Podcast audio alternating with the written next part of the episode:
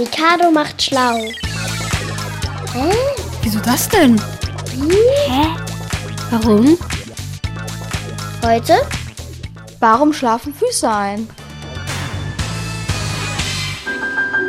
Bei mir kribbelt das dann immer so in der Hand oder am Fuß. Bei mir piekst das auch immer so. So als hätte ich mir tausend Splitter geholt. Bei mir fühlt sich das immer so an wie so kleine Stiche. So Art kitzelig, aber auch so ein bisschen manchmal schmerzhaft auch, wenn das richtig doll einschläft. Der Fuß ist eingeschlafen. Jedes Kind kennt das. Es passiert in der Regel, wenn man lange auf seinen Unterschenkeln hockt oder die Beine im Schneidersitz übereinander geschlagen hat. Ich spüre manchmal die Sachen auch gar nicht mehr, sondern wenn ich dagegen komme, dann kribbelt das immer ganz doll.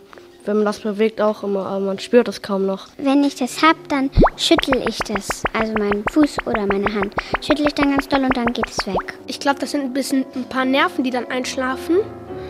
Und wenn man die dann wieder bewegt, ist das ein bisschen schmerzhaft, aber dann geht es auch wieder weg. Genau richtig, denn durch unseren ganzen Körper laufen Nervenbahnen. Sie sorgen dafür, dass wir Arme, Beine, den Kopf und manchmal sogar die Ohren überhaupt bewegen können. Denn das Gehirn gibt über diese Nerven den Befehl an die Muskeln weiter, sich zusammenzuziehen oder zu strecken.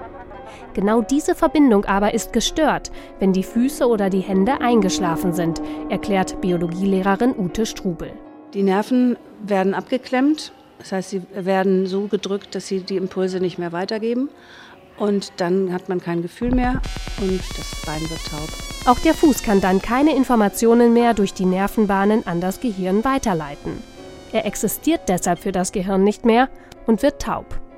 Bewegen wir das Bein dann aber, werden die Nervenbahnen wieder freigegeben. Und besonders die Haut, die ihre kleinen Tastkörperchen hat auf der gesamten Oberfläche, diese Tastkörperchen konnten nicht melden ans Gehirn und die melden sich jetzt sozusagen durch Pieksen einsatzbereit.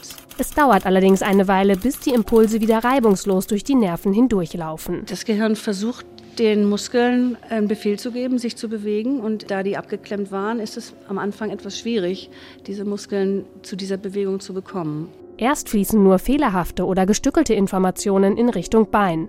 Und auch das nehmen wir als Kribbeln wahr. Ich glaube, dass dann unser Körper die Verbindung wieder herstellt. Und wenn man das dann wieder bewegt, muss sich das Bein erstmal so wieder richtig bewegen, damit es wieder weiß, wie, was, wo. Die müssen ja erstmal auch wieder frei werden, die Nervenbahnen. Und deswegen dauert es einen Moment, bis dieses alles wieder funktioniert.